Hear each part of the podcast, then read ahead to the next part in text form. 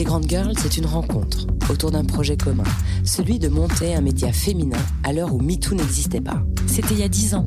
Jamais leur langue dans leur poche, les Grandes Girls aiment l'ouvrir et faire du bruit.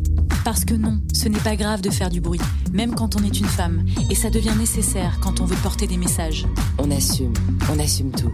Les Grandes Girls, c'est un podcast féministe, impulsé par une envie commune, celle d'éveiller les consciences, d'inspirer, de contagionner et d'impacter le monde positivement. Et tout ça sans se prendre au sérieux.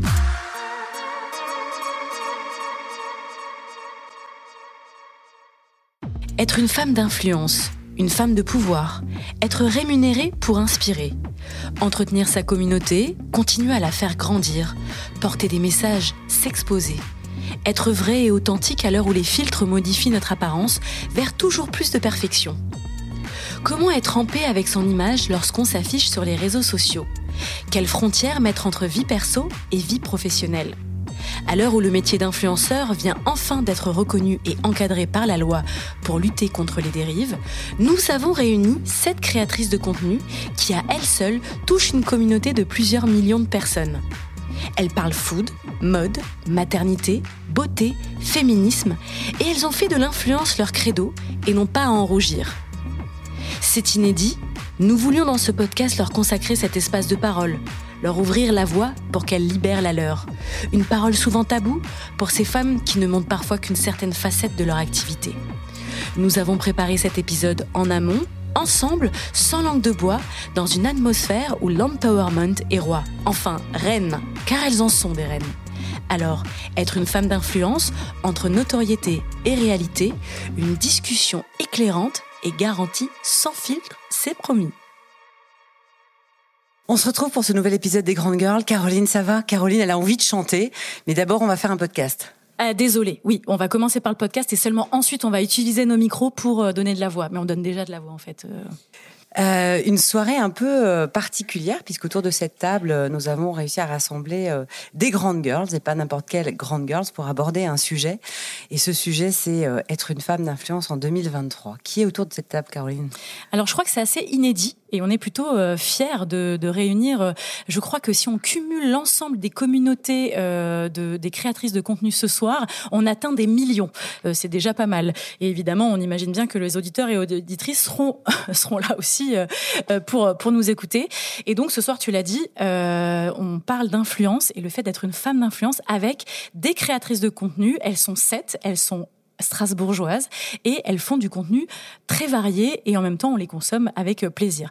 Pour parler ce soir sans filtre et sans tabou surtout, euh, nous avons Poppy, euh, euh, Pauline qui est là, euh, qui, qui fait notamment qui a fait de la food un peu euh, son incontournable de contenu sur TikTok notamment où, tu t'es fait connaître, mais tu parles aussi de lifestyle, tu donnes de la voix aussi pour défendre des combats féminins et surtout aussi de la beauté puisque c'est un de, une de partie de, de, de Mademoiselle Sof, euh, qui est là, qui parle aussi de lifestyle, de beauté, euh, de mode et aussi de maternité. On va le voir, c'est un sujet qu'on va aborder euh, longuement. Vera, Vera Lifestyle, qu'on connaît depuis, très longtemps et qui est, aussi sur de la mode et du lifestyle comme son compte l'indique et qui est une incontournable aussi strasbourgeoise de, la blogosphère en tout cas. Marine, qui est architecte d'intérieur et qui est aussi présente sur les réseaux sociaux et qui diffuse et infuse de la bonne humeur, euh, de la good vibe et aussi ses inspirations du moment, parfois sur de la déco et de l'archi d'intérieur, son métier. Oranka, euh, qui est récemment strasbourgeoise, mais pour autant qui a une communauté euh, bien impliquée et qui défend surtout des, valeurs féministes, aussi de, sujets autour de l'hypersensibilité et de se sentir bien dans sa tête et dans son corps. et puis Estelle, qui était la première des influenceuses en local, qui non, tu n'es pas une dinosaure, mais en tout cas tu es bien présente, puisque c'est un terme qu'on a abordé. En tout cas, tu es, tu es euh, créatrice de contenu sur la mode, sur la beauté, et aussi euh, plus récemment sur un sujet qui te tient particulièrement à, cœur, puisque c'est la maternité et le parcours PMA que tu as toi-même euh, vécu l'année dernière. Et enfin, Alicia, qui est qui est chef pâtissière depuis peu, puisque c'est l'émission du meilleur pâtissier qui t'a révélé au grand public. Et aujourd'hui, tu fais de ta passion un métier et tu le fais plutôt très bien et tu es suivi par une grosse communauté. Voilà, j'ai fait le tour euh, rapidement, sans notes, euh, mais en même temps parce qu'on les suit et qu'on les aime, on connaît un peu leur contenu. Euh, ce que je vous propose, c'est de démarrer avec Pauline et Alicia. On va, on va parler food, mais, mais surtout dire à nos auditeurs qu'en fait, avant de préparer ce podcast, on a pris un temps, un temps d'échange, et que vous allez partager de, de sujets que vous avez abordés lors de ces discussions. Et il me semble qu'un des premiers sujets que vous avez abordés, quand on parle food, on, parle bien sûr de manger, et quand on parle de manger, on parle de poids. Euh, et bien sûr, euh, euh, le poids est un vrai sujet de ce que l'on peut attendre de vous. Alors, ce qui est hyper sympa quand on a parlé avec Alice avant, c'est qu'on s'est rendu compte que toutes les deux, parce que moi je pensais pas qu'il y avait d'autres qui en disaient ça.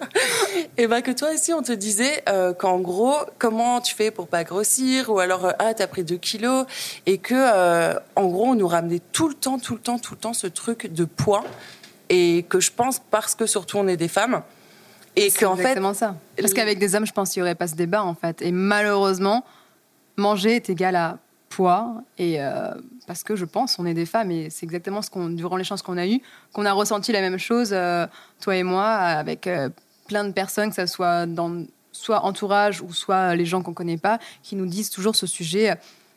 Est-ce que tu fais du sport? Comment tu fais pour garder la ligne? Est-ce que tu as pris du poids? Est-ce que tu vas en perdre? Est-ce que tu veux garder ça?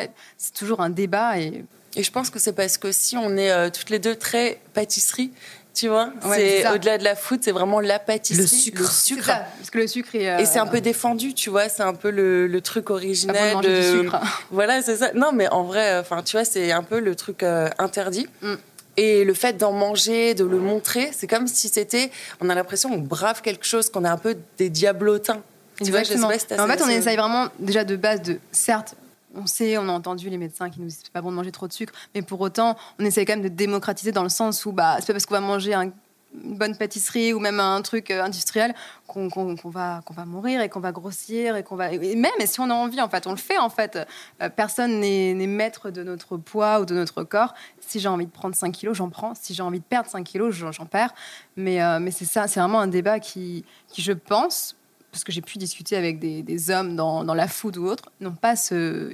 Personne ne leur pose cette question, en fait. C'est vraiment attitré aux femmes. Mais je pense que c'est vraiment la, nourriture et les femmes, que ça soit. Euh, tu vois, en général, une femme qui mange un burger, c'est, c'est ah, t'as pas pris la salade, ce genre de choses. Et euh, je pense que, hum, en fait, la société, elle n'est pas encore prête ou alors elle a du mal parce qu'on a tellement dit à la femme de se, tu sais, le bikini body, de de pas grossir, de les vergetures c'est moche, la cellulite c'est moche, qu'en fait c'est vraiment le truc interdit de mm. manger et on, on veut pas croire que la femme peut manger et en même temps parce que des fois tu sais on te dit pas ah mais tu manges mais t'es quand même jolie, tu vois, mm.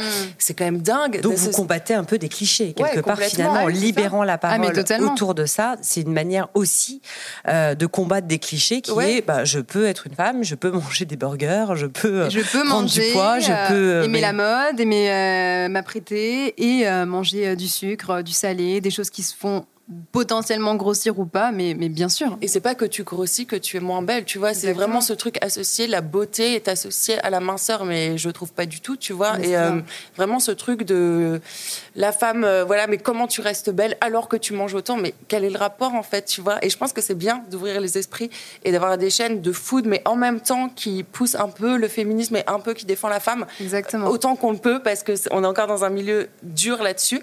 Et euh, je trouve que ça fait ouvrir un peu les consciences et ça nous permet aussi, grâce à nos comptes, ben, de parler d'autres sujets comme ça et de défendre des valeurs un peu plus importantes que juste de la food. C'est ça, oui, parce que c'est pas juste de la food, c'est entre guillemets, on est suivi, donc on véhicule une image et c'est aussi bah pour en fait que chaque femme se sente bien dans n'importe quel corps, qu'elle mhm. soit son qu'importe son poids en fait parce qu'on n'est pas défini par un poids et euh, par une image on est défini parce qu'on a à l'intérieur ce qu'on veut et si nous on est bien comme on est bah, bah tant mieux. Et puis les autres qui nous envoient des messages, ça ne devrait pas vous concerner en fait euh, qu'on puisse manger ça ou qu'on montre qu'on mange ça. Ça devrait c'est pas le sujet. C'est pas le sujet en fait. Juste en mode ah c'est trop cool, c'est bon, mais ça sert à rien de nous envoyer un message derrière et nous dire comment tu fais, que voilà, est-ce que tu fais du sport derrière? Pourquoi tu veux savoir est-ce que je fais du sport derrière? Parce que tu m'as vu manger un truc sucré. Et beaucoup aussi avec les TCA, c'est-à-dire qu'ils ont du mal à comprendre qu'on mange autant. Ah et, euh, et, en gros, c'est bah forcément tu te fais vomir ou forcément. Tu peux expliquer ce que c'est que C'est des troubles comportement alimentaires et ça revient tellement. Je sais pas si toi tu as ça aussi.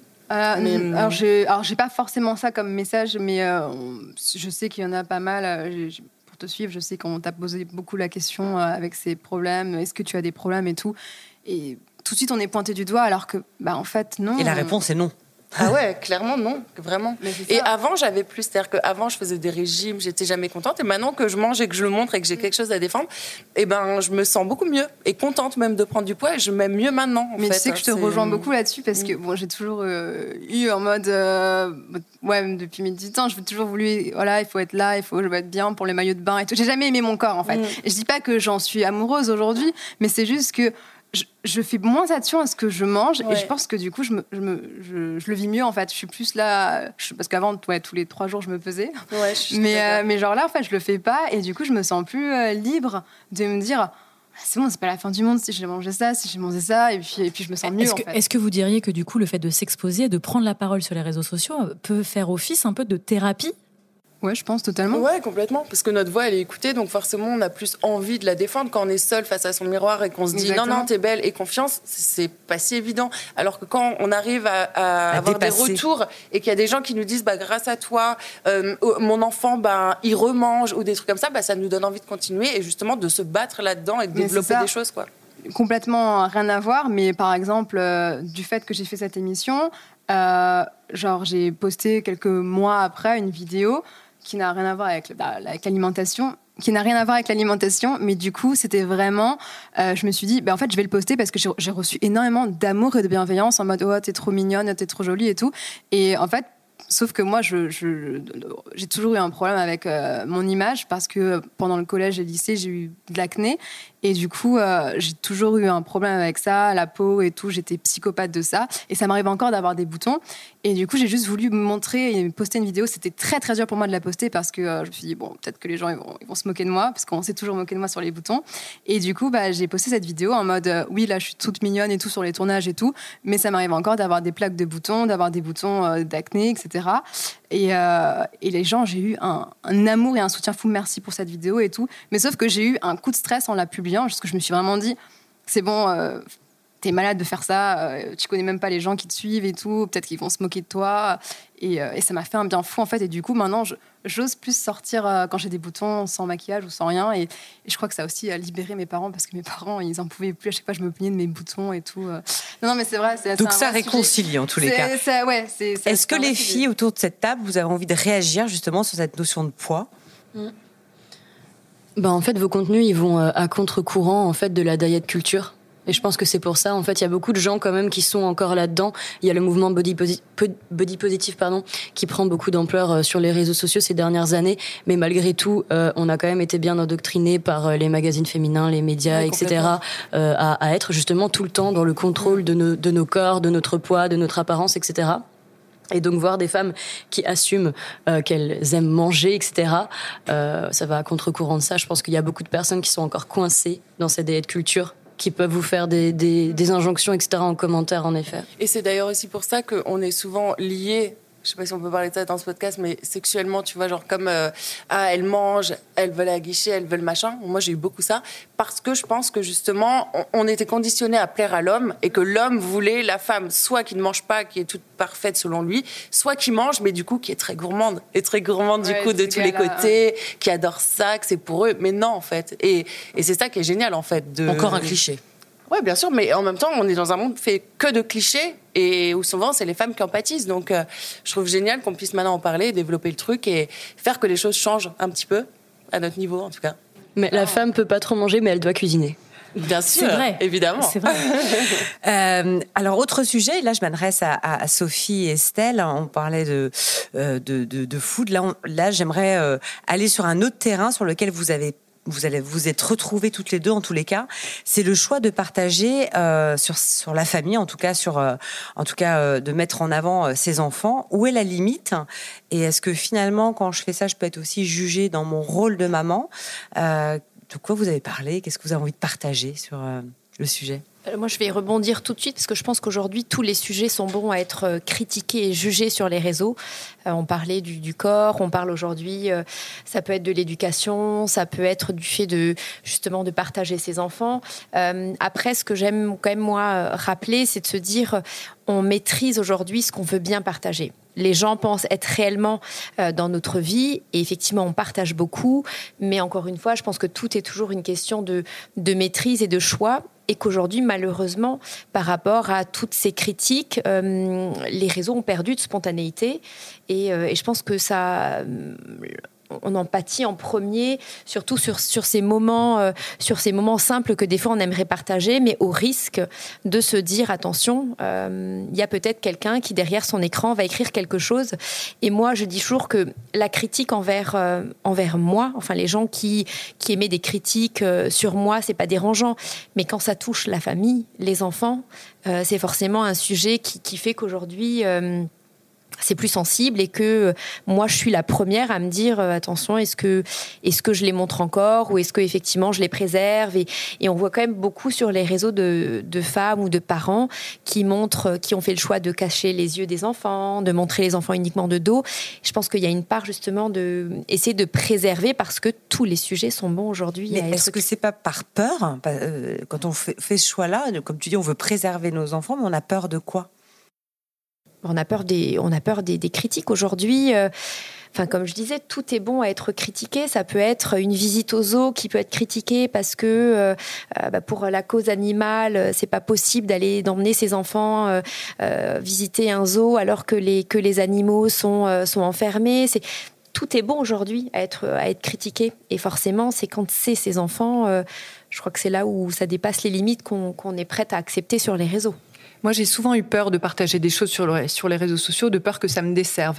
Mais la peur de parler de ma maternité, c'était plus euh, motivé par l'empathie, en fait, parce que je trouve que les réseaux sociaux, c'est un peu euh, les succès des autres sont souvent nos échecs personnels, et c'est ça qui est difficile. On se compare toujours aux réussites des autres.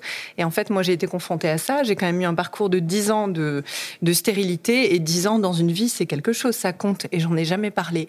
Et je me suis toujours dit qu'au moment où j'arriverai à être enceinte, je serai la porte-voix des femmes qui ont des difficultés.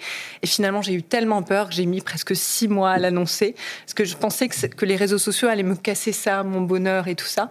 Et, euh, et en fait, c'est vraiment la peur, c'était l'empathie, savoir que je risquais potentiellement de faire du mal à d'autres femmes qui sont laissées au bord de la route sur le chemin de la maternité. Donc, euh, et finalement, je me suis dit arrête d'avoir peur. Ton parcours va servir aux femmes. Et finalement, euh, moi, j'avais même peur, tu vois, que ça me desserve en termes d'influence, parce que je vis depuis dix ans d'influence. Et je me suis dit, bah, si je dis, les gars, je suis stérile, j'ai dû faire appel à un don pour avoir un enfant, je me suis dit, ben, les grandes marques, elles vont plus vouloir travailler avec moi. Mais, mais pourquoi? Parce qu'on se disait que tu n'étais plus la femme parfaite, enfin, en tout cas, dans l'image, dans, dans, dans l'imaginaire de la femme parfaite qui peut devenir maman. Tu pensais que ça allait perdre, ça, te, ça allait te faire perdre ta valeur? C'était un petit peu ça. J'avais peur de passer pour la femme, euh, enfin, le, vraiment la brebis galeuse, tu vois, tout simplement. Et c'était finalement en assumant mon, ma vulnérabilité que j'ai ouvert la voie et vraiment ouvert la voie du bien-être à des milliers de femmes qui m'ont écrit pour me remercier d'avoir pris la parole sur ce sujet et de me dire qu'effectivement, ça fait du bien qu'un personnage public rencontre les mêmes difficultés que moi. Et du coup, les accompagner au fil des mois, c'était incroyable parce que mon bébé n'était même pas encore né, que des femmes m'écrivaient pour me dire que mon bébé les inspirait et leur avait donné du courage pendant les piqûres quotidiennes, les injections d'hormones, tout ça, pendant les chives. Et c'était magique. Déjà, la destinée de mon petit bébé, d'aider plein de femmes. J'ai trouvé que c'était une histoire incroyable. Et pendant des années, j'étais terriblement jalouse des autres femmes. Euh, voilà, je me disais pourquoi elle et pourquoi pas moi? Et finalement, je me suis rendu compte que celles qui en veulent, celles qui ont avorté, celles qui en ont eu trop tôt, enfin, on est toutes des sœurs. Et ça, c'est vraiment une histoire de femmes. Et il faut pas rester seule dans son coin. Et il faut en parler, libérer sa parole. Et c'est ça qui fait du bien. Et arrêtons d'avoir peur en faire de, montrer notre vulnérabilité. Dans ton discours, on sent beaucoup euh, le besoin de te sentir utile. Et euh, on a l'impression aussi que dans l'évolution euh, de ton métier aujourd'hui, hein, et tu, tu, tu, nous partages avec nous aussi une nouvelle formation que tu as faite, qui est Renata, de te sentir utile. Comment c'est venu et, ce besoin de, te sentir plus utile? Alors, prendre soin? L'influence, c'est fantastique. J'ai toujours été créative, j'étais artiste peintre avant, j'ai besoin de me nourrir de créativité. Mais prendre soin des autres, pour moi, c'est une priorité.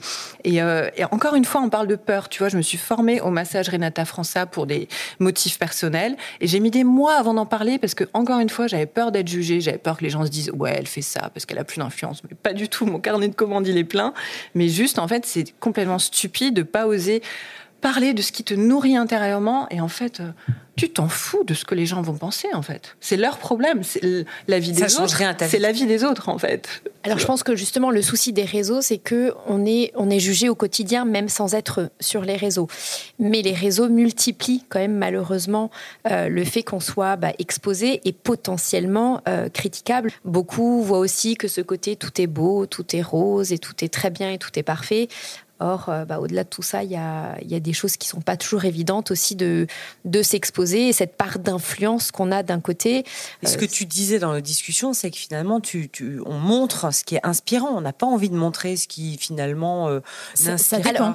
ça dépend. Voilà, je pense que c'est un choix. Je pense que ça, c'est aussi la personnalité qui fait que euh, on, a notable. Enfin, ça dépend de la personnalité et de, des, choix qu'on souhaite faire. L'idée, c'est pas de se dire, c'est pas, c'est pas parce qu'on montre que des belles choses qui nous arrivent pas des choses plus difficiles, mais c'est un choix de se dire, est-ce que potentiellement je m'ouvre au fait de le partager et de me faire critiquer? En fait, c'est toujours ça, c'est un choix qu'il faut faire. Et, euh, justement, moi, je, trouve toujours euh, ça euh, quand même assez courageux. Oui, courageux de, d'assumer certaines choses devant les réseaux et de, et de, et de le faire. Oran, peut-être que tu as envie de réagir. En fait, je trouve que les réseaux sociaux ont vraiment habitué les gens à donner leur avis un peu à tort et à travers surtout. Euh, sur Instagram, on va recevoir des avis quotidiens sur euh, euh, ce quelle activité on fait dans la vie, qu'est-ce qu'on mange, comment on s'est habillé, comment on a abordé tel ou tel sujet. Et parfois, quand j'aborde cette question avec ma communauté, il y a encore quelques personnes, même si dans ma communauté beaucoup de gens sont déjà sensibilisés à ça. Il y a quand même encore des personnes qui disent tu t'exposes, c'est le jeu. Euh, à partir du moment où tu es public, tu dois accepter la critique. Sauf que quand on sort dans la rue, euh, si on n'aime pas euh, la tenue de quelqu'un, on va pas lui faire excuse-moi. Je trouve que là, ça va pas ensemble, etc. Ton haut, ton bas ou ce genre de choses. Et je pense que les réseaux sociaux favorisent vraiment le fait qu'il y ait des commentaires, qu'il y ait euh, bah, qu'on soit quand même derrière nos écrans en fait, qu'on soit des pseudos, euh, on est un peu déshumanisé. Et je pense que les personnes s'autorisent beaucoup du coup à, commenter. Et donc en effet, c'est difficile de montrer euh, des choses qui relèvent de notre intimité finalement et, et, et des aspects de notre vie sur lesquels on a des enjeux émotionnels. Parce que quand on reçoit en fait, c'est comme si quelqu'un, quand on reçoit une critique là-dessus, c'est comme si quelqu'un nous appuie là, on a déjà un bleu en fait, on va réagir, on va sursauter, c'est normal, je pense. Et pourtant, puisqu'on en a parlé avant, tu l'as fait. Et donc, à, des moments où tu étais euh, pas bien, où tu as voulu partager ta vulnérabilité ou, d'un deuil même, hein, tu parlais du décès de ton papa, qu'est-ce que ça a fait, en fait euh, bah là, je vais rebondir sur ce que vous disiez avant, euh, Poupie et Alicia. C'est que euh, moi, pour le coup, euh, même maintenant pour parler du deuil concernant mon père, ça a été même un peu thérapeutique pour moi. Alors, ce qui était thérapeutique, c'était de mettre en mots des choses que je pouvais vivre et de voir que je n'étais pas la seule à les vivre. Je trouve que c'est c'est une des grandes richesses des réseaux sociaux, c'est quand on se sent parfois en décalage sur euh, sur certains sujets ou euh, ou qu'on se sent seul à vivre certaines choses difficiles et ben parfois on partage là-dessus et on se rend compte que non on n'est pas seul que ça fait du bien à d'autres personnes qui se reconnaissent aussi dans nos mots. Donc euh, en ce sens-là c'est thérapeutique.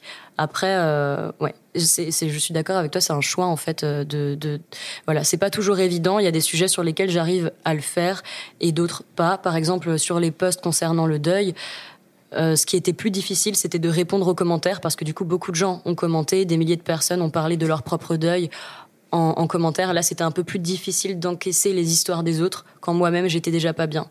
Mais il peut y avoir en effet cet aspect euh, thérapeutique dans le fait de parler de nos difficultés sur les réseaux et de se dire je suis pas seule parce qu'en effet, quand on quand on s'ouvre pas euh, au niveau de notre vulnérabilité, parfois on, on, peut avoir un discours interne ah mais t'es la seule à galérer avec ça, c'est la honte, t'es nulle, etc. Dernier sujet et dernier trio qui a partagé ensemble, hein, euh, Vera, euh, Marine euh, et Oran. Et il me semble qu'un des sujets que vous avez envie d'aborder, c'est ben, être être influenceuse, être une femme aujourd'hui, et ce cliché qui parfois peut être t'es belle, t'es bête, et donc les critiques que vous pouvez subir, et le fait d'être une femme Et ça, je crois que ça rassemble tout le monde autour de cette table. Vera. Allez, je me lance.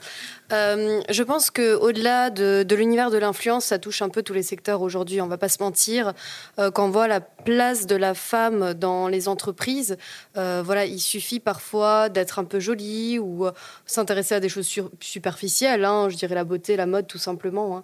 Hein. ça suffit en fait de nous mettre dans une catégorie de voilà, t'es jolie, tu prends soin de toi, c'est que forcément tu n'es pas forcément intelligente et la complexité que cela crée en entreprise, c'est qu'il va falloir mettre les bouchées doubles pour se rendre crédible, pour montrer que bah voilà, euh, on est peut-être euh, au-dessus d'un homme euh, en termes professionnels, mais il va falloir bah, faire plus de preuves.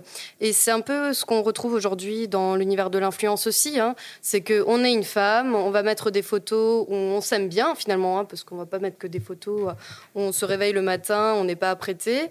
Et puis à partir de ce moment-là, on est jugé. On est jugé, on va être dévalorisé. Ah bah tu fais ça, donc voilà, tu es comme ci, tu es comme ça. Et ça, c'est des jugements quotidiens auxquels il faut faire face. Et pourquoi est-ce qu'on aurait besoin finalement de se justifier? Donc euh, c'est un peu la complexité de la chose, c'est dire bah moi j'ai pas envie de me justifier, je suis comme ça, j'aime ça. Pourquoi je, dois être dans, une catégorie? Pour ma part, je l'ai toujours vécu. Euh, j'ai fait du foot, j'ai fait de la danse classique. Voilà, bah t'es un garçon manqué si tu fais du foot.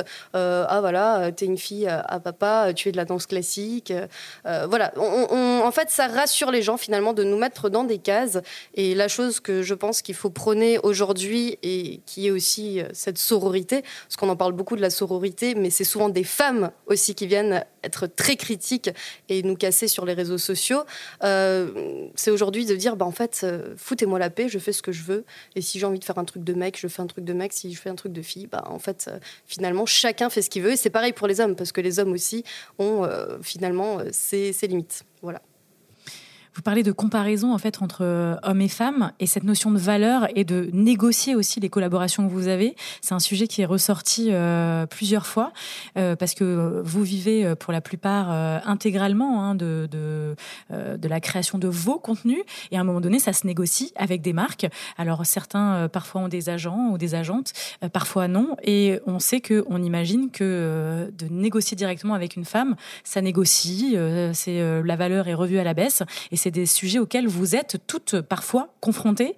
Euh, est-ce que euh, quelqu'un euh, veut prendre le sujet et veut en parler ouvertement, Oran? Bah, en fait, ce qui est assez malheureux, c'est de constater que, donc, avec certaines de, mes consoeurs, on, a déjà discuté de tout ça, du fait que les marques nous demandent régulièrement du travail gratuit et font appel. donc, pour, pour les partenariats, je me situe pas mal dans le secteur de tout ce qui est éco-responsable, éthique, etc. Donc euh, là, on fait face à des marques qui se disent éthiques, mais qui vont quand même nous demander du travail gratuit et qui vont jouer sur la corde de on a les mêmes valeurs, vous comprenez, la bienveillance, il faut aider. Je veux dire, après tout, on est des femmes, on est dans le care, euh, on est toujours prête euh, à, à, donner sans recevoir apparemment. Et donc, on s'est rendu compte avec des consoeurs que quand on, on, on se faisait passer pour un agent homme, en fait, nos prix sont beaucoup moins négociés. Et euh, on se rend compte aussi que euh, les, les hommes qui sont dans le domaine de l'influence sont sur des créneaux différents bien souvent. On va dire que dans, dans la mode, la beauté, etc., on retrouve majoritairement des femmes. Euh, on va retrouver majoritairement des hommes pour tout ce qui est vulga scientifique ou alors tout ce qui est technologie ou ce genre de choses. Et, euh, et on sait en fait qu'ils sont euh, en général mieux rémunérés que nous euh, même parfois à audience égale à statistiques égales. Alors la question c'est est-ce qu'ils savent mieux se vendre aussi? Enfin mieux se vendre en tout cas c'est une question de valeur. Est-ce qu'ils sont c'est non négociable? Et puis je sais que Pauline et Alicia vous en parliez aussi finalement et dans le secteur du food où il y a quand même plus d'hommes que de femmes. À votre avis comment on arrive, et puis c'est un de nos combats, cette égalité euh, même euh, euh, de valeur et, de monétisation. quelles sont les difficultés que vous rencontrez?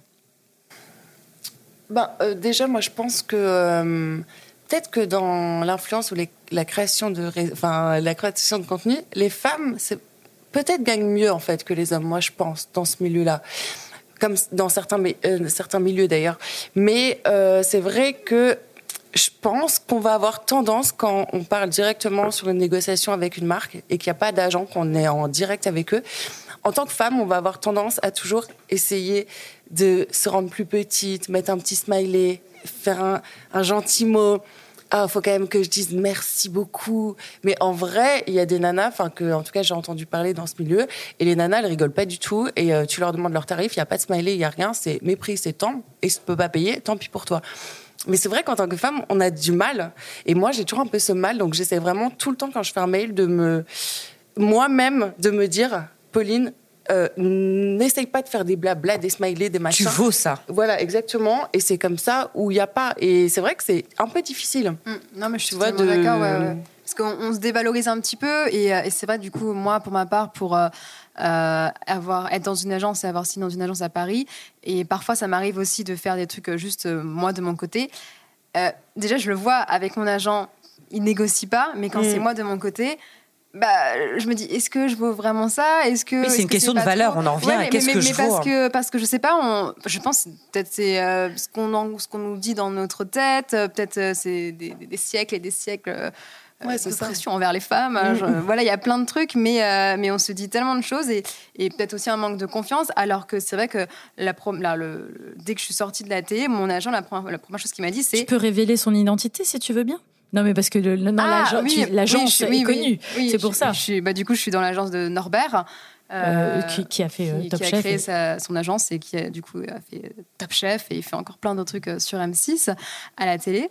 Euh, et, en fait, dès qu'il il est venu me chercher, euh, il m'a tout de suite dit Alicia, il faut que tu, que tu saches que voilà, les prix qu'on te dit, c'est que tu vaux ça. Il faut pas que tu te dévalorises. C'est tant pis si c'est ils acceptent pas, bah, ce sera quelqu'un d'autre.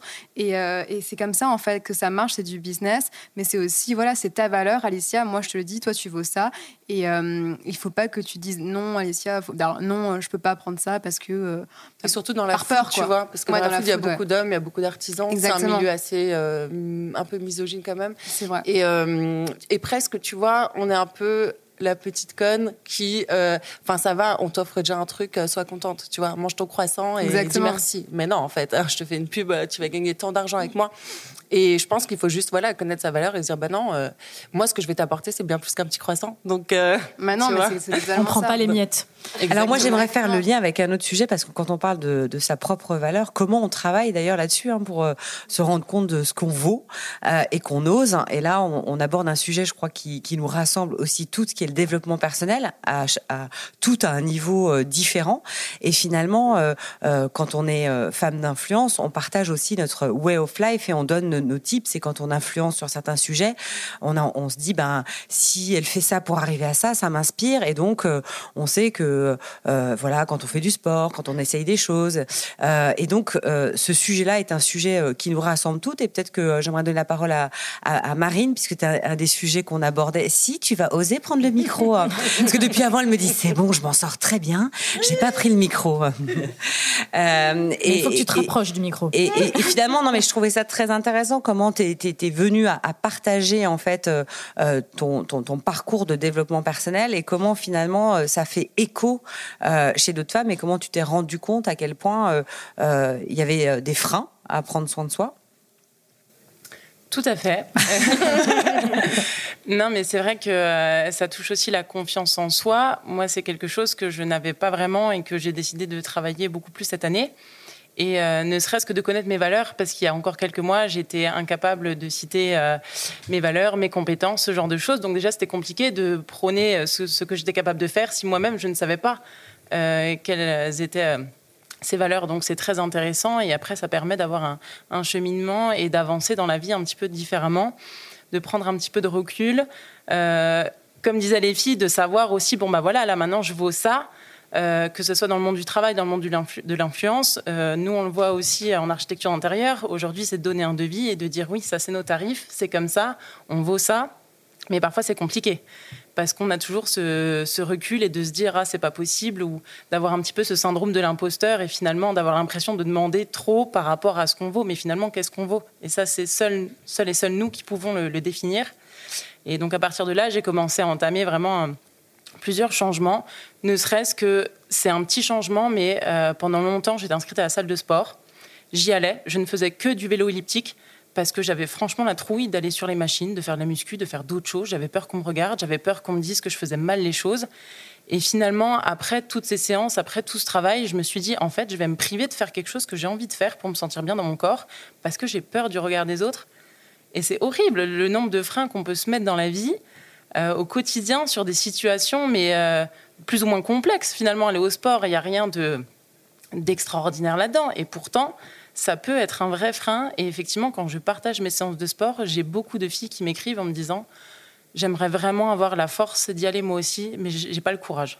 Alors ça peut être à cause du regard des hommes, qui moi je trouve personnellement, en tout cas dans la salle où je vais, ça va un peu changer parce qu'il y a quand même eu un espèce de, mouvement où franchement dans la salle il y a pas mal de nanas, elles soulèvent pas mal de poids et c'est vrai qu'elles sont plus en force que les mecs, donc ça fait plaisir mais aussi c'est le regard même des, femmes envers les autres femmes. C'est difficile, ou alors j'y vais, mais euh, mais on y va avec des t-shirts ou des pulls. au bout d'un moment, je peux plus me cacher, j'ai chaud. Euh, je veux dire, euh, tu cours sur un tapis, euh, j'ai envie de courir en brassière. Et puis, tant pis si on me regarde.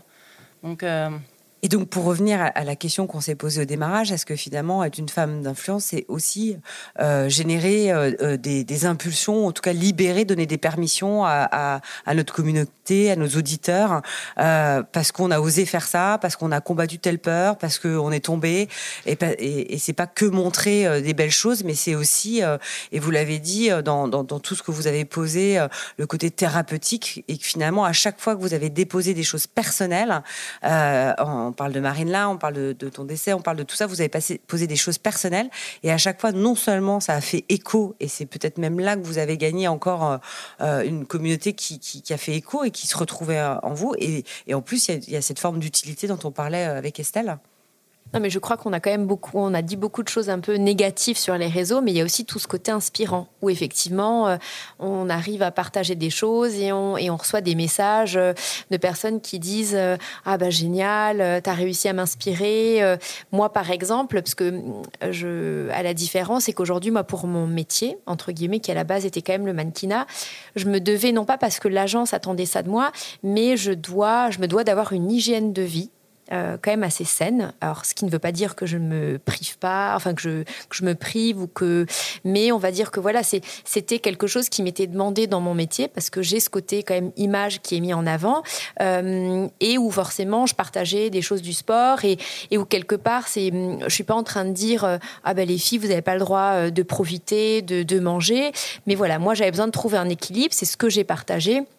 Et souvent, ce côté bah, qui ressortait, c'était de se dire, euh, bah moi aussi, des fois, je suis pas motivée et j'ai la flemme, et, euh, mais il m'arrive que, ben je, je me force et que j'y vais, et que souvent, bah, les filles me disent, ah bah c'est cool parce que ça m'a, ça m'a aussi moins inspiré, ça m'a motivé. Donc il y a aussi tout ce côté justement inspirant où on partage des choses qui font qu'il n'y a pas que le côté négatif, mais il en sort aussi de, de, de belles choses et de beaux partages et, euh, et justement des partages de, de situations, de même de situations familiales. Moi, j'avais exposé aussi le fait que j'étais euh, euh, séparée, que j'avais deux enfants d'un premier mariage, j'ai partagé mon mariage. Donc, c'est des choses privées et au fond, quelque part, on se dit, bah, tu vois, elle aussi, euh, à un moment donné, elle a changé de vie et au final, elle est bien aussi maintenant. Et je crois que c'est tous ces sujets-là qui font que des fois, plus c'est privé de toute façon et plus c'est inspirant au final. Et plus c'est authentique. Et puis on suit, et c'est des choses que vous prenez toutes, hein, même si on sait que les réseaux sociaux, on ne partage que ce dont on a envie euh, de parler, mais en réalité, plus il y a cette, euh, cette part d'authenticité qui peut être maîtrisée, contrôlée, fait avec beaucoup de rigueur et de discipline, parce que je sais que pour certains d'entre vous, vous, avez une vraie rigueur dans, dans le fait de poster, mais en tout cas, l'authenticité, c'est quelque chose de demandé. Et je fais le lien avec une actualité, évidemment, vous savez, la casquette de journaliste n'est jamais très loin. Et donc, depuis le 9 juin, je sais que c'est l'anniversaire de ta fille, euh, Estelle, euh, la jolie Alma. Mais il y a aussi un gros temps fort dans l'univers des créateurs de contenu, puisqu'il y a une loi euh, qui est sortie, euh, qui est une loi, attention, qui s'appelle la loi, je vais la retrouver, je ne l'ai plus, mais ah oui, de la porte Vogetta voilà. Tu m'étonnes que tu t'en souviens plus. Voilà. Et c'est une loi qui vise à encadrer l'influence commerciale et à lutter contre les dérives des influenceurs sur les réseaux sociaux. Et donc ça légifère, ça donne euh, un cadre assez lourd pour certains, pour d'autres euh, ça ne change rien. Mais en tout cas, ça redessine un petit peu euh, le paysage des créateurs de contenu. On imagine bien que ça vise surtout les arnaqueurs et, et les, les, influenceurs de télé-réalité. Là, j'utilise volontairement le terme influenceur. Est-ce que Euh, est-ce que cette loi est une avancée dans le monde des, des, créateurs de contenu? Est-ce qu'au contraire, ça... Euh, ça... a un impact sur vous qui est compliqué? Est-ce que ça vise à améliorer l'image de ce que vous faites? Ou au contraire, euh, ça, ça, vous pose des soucis aujourd'hui dans, dans vos créations? Ou pas? Je vais, je vais, en profiter pour partager mon expérience parce que j'ai eu un peu les coulisses de, de, cette enquête en fait qui a abouti à ces lois, puisque j'ai été convoquée par la DGCCRF l'année dernière, donc euh, protection du consommateur, qui ont convoqué plusieurs influenceurs euh, un petit peu partout pour voir en fait comment on fonctionnait, parce que c'est un métier, enfin c'est un métier, déjà c'est devenu un métier en disant, parce qu'à l'époque on disait on était blogueur. Et la France fait quand même partie des premiers, pays, des premiers pays qui assument le fait que créateur de contenu, ça devient un métier. Exactement. Donc déjà chapeau. Et du coup, euh, ils se sont intéressés. Ils ont voulu savoir, mais qu'est-ce qu'est-ce qui se passe? Comment on gagne de l'argent? Euh, Tous les avantages en nature, on reçoit des cadeaux. Comment ça se passe? En fait finalement Donc, euh, moi, j'ai été convoquée personnellement pour, voilà, finalement passer, enfin décrypter absolument tous mes contenus. Alors, on m'a demandé ton saut en parachute Est-ce que c'était un partenariat? Euh, Non, non, c'était un cadeau. Donc en fait, euh, finalement, on est passé euh, sur tous les postes pour voir s'il y avait des partenariats qui étaient cachés. ou, ou, en fait, finalement, comment on fonctionnait, si on recevait des cadeaux. Ils, appelaient Il y a des les entreprises pour dire est-ce que vous avez offert Pas du tout. Non, non, on est vraiment convoqué. On a une convocation officielle, donc impossible de savoir ce que c'est. Donc c'est hyper flippant. On se dit qu'est-ce que c'est que ce truc? Et puis on y va. Il y a quand même deux inspecteurs inspecteurs qui sont là en face. C'est quelque chose de très très sérieux. Et on vous pose euh, un tas de questions. Euh, alors c'est très sérieux, mais on peut vous poser des questions absolument dingues en mode bon bah le petit strass que vous avez sur l'ongle, est-ce que c'était un cadeau? Mais alors est-ce que vous avez mentionné que c'était un partenariat? Euh, Oui, j'ai dit que c'était un partenariat non rémunéré. Ah attention, mais non rémunéré, un cadeau est une rémunération. Donc en fait finalement ils n'avaient pas toutes les réponses, mais eux essayaient déjà de comprendre comment on fonctionnait dans un premier temps. Donc ensuite, euh, il y a eu bah, toute une série de, courriers euh, pour mettre euh, effectivement, voilà, se mettre à jour, mettre bien les mentions de partenariat, parce qu'il y a aujourd'hui des peines hein, qui, existent. je pense que je vais pas les donner, mais elles sont, les peines sont longues. Oui, voilà, jusqu'à l'emprisonnement et des, oui, grosses amendes. Ils ne rigolent pas, ils ne plaisantent pas avec ça. Et dès que tu reçois un cadeau, tu as l'obligation de, dire que c'est un partenariat à partir du moment où tu reçois quelque chose. Exactement. Alors, ce qui est intéressant, c'est que ça touche plusieurs métiers, pas que le métier d'influenceur. Par exemple, en fait, il y a les politiques, les critiques gastronomiques. Il y a un tas de métiers en fait qui ont des gratuités. Euh, quand on est invité à un événement, qu'on a un repas qui est offert, c'est considéré comme euh, un avantage en fait finalement. Et ça, il faut le mentionner parce que sinon, c'est considéré comme une tromperie euh, du consommateur. mesdames, Donc, vous me ferez le euh, plaisir dans vos postes respectifs sur le podcast de dire ce que vous avez bu et mangé gratuitement pendant toute la soirée? Voilà, voilà. Donc c'est c'est intéressant effectivement parce que bah, comme on parle, on associe souvent les influenceurs aux personnes de la télé-réalité. Moi, ayant fait une certaine forme de télé-réalité, hein, The Island, c'est pas exactement comme euh, tout, ce qu'on voit aujourd'hui, mais euh, c'est vrai que moi je les vois plus comme des comédiens qui jouent. Et tu as vécu à Dubaï à un moment donné dans ta voilà, vie. Voilà, et j'ai vécu à Dubaï avant qu'il y ait les influenceurs à Dubaï, euh, mais effectivement, c'est bien de réglementer parce qu'il y a des dérives, il y a des gens qui vendent du bullshit absolu, des choses qui sont absolument dangereuses, donc d'avoir effectivement quand même une réglementation là-dessus et qu'on arrête de mentir aux consommateurs, c'est hyper important.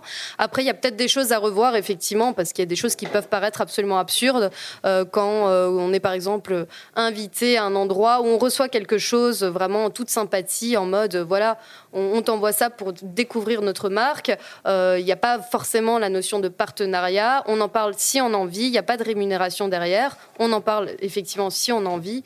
Est-ce que c'est considéré comme quelque chose où, euh, enfin, on paye pas nos factures finalement avec le produit qu'on reçoit. Donc euh, voilà, la question se pose quand même. Donc, mais il y a des bons débuts, je, le pense. Donc pour toi, c'est un plus dans l'avancée, en tout cas des créateurs de contenu. Je sais que Poupie et Estelle veulent réagir. Moi, je voulais juste dire une chose, c'est qu'en fait, je crois qu'il y a juste une petite méprise sur le, fait des cadeaux, parce qu'en tant qu'influenceur, on croit que c'est pour nous le cadeau. Sauf que nous, le principe de notre métier, c'est de faire découvrir des choses à travers notre compte. Donc notre vrai travail et le vrai cadeau, c'est notre compte. Et du coup, moi, je trouve ça hyper bizarre de devoir. Enfin, cette histoire de cadeau, elle me perturbe parce qu'en même temps, moi, si on m'offre un cadeau, déjà, c'est toujours, c'est moi qui décide si j'en fais ou pas du contenu. C'est pas un partenariat parce que du moment que c'est un partenariat, on me paye et il y a un contrat S'il n'y a pas, c'est un cadeau et je fais ce que je veux du cadeau. Et, hum, et c'est vrai que du coup, c'est un peu compliqué parce que maintenant, qu'est-ce qu'on va faire? Est-ce qu'on va dire non au cadeau? Alors je me dis, bah, ça peut être bien parce que les marques vont peut-être se dire, ben, il n'y a plus de gratuit, on leur offre et on a des contenus. Et peut-être que tout le monde va devoir payer, ce qui serait cool. Mais à voir. Mais après, je pense que c'était nécessaire quand même qu'il y ait une loi, un cadre et que ça, euh, c'est bien. Et comme dirait le ministre que j'ai rencontré, il a dit, bah, de toute façon, les lois, c'est fait pour être adaptées. On va voir. Ils savent même pas, en vrai, vraiment comment ça va se passer. Donc, ils ont dit, on va voir. et, euh, c'est une loi en rodage. Oui, c'est ça, complètement. Il a dit, on va voir, et puis on adaptera au fur et à mesure. Et voilà. Estelle Pour moi, cette loi fait émerger une difficulté pour les jeunes créatrices, les petites marques qui n'ont pas forcément des budgets communication élevés. Et du coup, ben, pour ces jeunes marques, le seul canal de communication, c'était le gifting de sacs à main, de choses comme ça, qui était déjà extrêmement coûteux pour elles, parce que en termes de, de coûts de production. Donc là, c'est vrai que c'est un peu la mort de la communication pour les jeunes marques qui n'ont pas de budget et qui ont besoin de, de qu'on communique euh, auprès de leurs talents, tout simplement. Et puis il y a aussi la question qui se pose, finalement, est-ce qu'on ne devient plus que des flat plateforme euh, publicitaire. Parce qu'avant, on choisissait, on parlait d'un truc, d'un sujet dont on avait envie, ou comme disait Poupi, on reçoit un cadeau, on en parle ou pas, parce que ça nous plaît. Est-ce que finalement, euh, maintenant, on va être rémunéré à tout va pour euh, bah, finalement diffuser une info, un contenu ou un coup de cœur? Et surtout que moi, je trouve qu'en partageant notre quotidien, on partage forcément des choses qui potentiellement peuvent susciter l'envie aux abonnés de d'acheter ou d'y aller, par exemple un hôtel ou quelque chose, alors que c'est pas du tout un partenariat. Alors qu'on est simplement à l'hôtel, qu'on a payé nous-mêmes cet hôtel, mais qu'on partage le lieu parce que les abonnés attendent qu'on partage ce, genre de choses. Donc c'est là où, à mon sens, euh, il y a besoin d'ajustement parce que euh, parce que notre quotidien est fait de partage, mais qui sont pas tous forcément euh, rémunérés ni offerts. Parfois même, ça, crée des ruptures de stock, n'est-ce pas, Poupi? C'est le cas. Tu, as créé euh, certaines euh, ruptures de stock. C'est quoi sur les mochis et sur euh, et sur quoi d'autre comme parce que on n'est pas tout autour de la table capable de créer des ruptures de stock dans des dans des magasins. chez Picard. C'était quoi les, les, ruptures de stock? C'était les mochis et ensuite la burrata chez Grand Frère. Rupture de stock de burrata, on adore. Ouais, c'était rigolo. Il m'a envoyé plein de burrata, du coup. Plein de gifting que je. C'est pareil, on fait plein de cadeaux pour que je fasse Et là, tu dois montrer et dire j'ai eu tant de burrata j'ai pas pris un kilo. En plus. la DLC en plus. Euh, oui, je sais, maintenant on doit déclarer. moi, je peux vous assurer, il n'y a plus rien. Je vais dire non à tout. Hein. Ça va être euh, le début de la guerre, là. Je suis dit burrata. Ouais. 2,50€ la burrata. Moi, je trouve ça très bien de finir sur, euh, sur des sur la burrata. sur des rires et des burrata. Mais en tous les cas, finir. Est-ce que tout cet échange, euh, euh, parce qu'évidemment, on, a parlé de ce que vous viviez, mais on sait qu'aussi euh, c'est un, un, moteur et qu'en fait, vous aimez toutes les unes autour de cette table ce que vous faites et ce qui vous fait vous lever le matin. Peut-être juste finir sur un mot en fait sur cet échange et, ce qu'on vient de vivre pendant ce podcast et ce que, ce que, ce que, avec quoi vous repartez. Donc juste un mot, le mot qui vous vient là de cet échange. Je pourrais peut-être dire solidarité. Voilà. moi, j'ai envie de dire sororité. Ok. Ouais, c'est, la solidarité est inclue dans la sororité, c'est vrai. En tout cas, c'est un beau message pour euh, les grandes girls. Mais je crois quand même, on va clôturer euh, cet échange qui, qui va se poursuivre autour d'une pâtisserie d'Alicia qui nous a fait un clin d'œil à notre logo puisque la bouche est rouge et forcément elle est bien pendue puisqu'on on parle beaucoup la preuve. Euh, mais c'est le moment de, de, de vous saluer et de vous remercier de nous avoir écoutés. Merci à vous, mesdames, pour votre contenu, pour votre engagement, pour vos actions et surtout de continuer à émerveiller nos réseaux et n'oubliez pas de rester comme vous êtes, c'est le plus important. Merci. Merci, beaucoup. ciao, ciao. Et voilà, cet épisode touche à sa fin. On espère que vous avez passé un doux moment euh, avec ces femmes fortes, puissantes et inspirantes. N'oubliez pas que vous pouvez commenter, liker, partager cet épisode s'il vous a plu, bien sûr. Et nous, on vous donne rendez-vous très vite pour un nouvel épisode des Grandes Girls.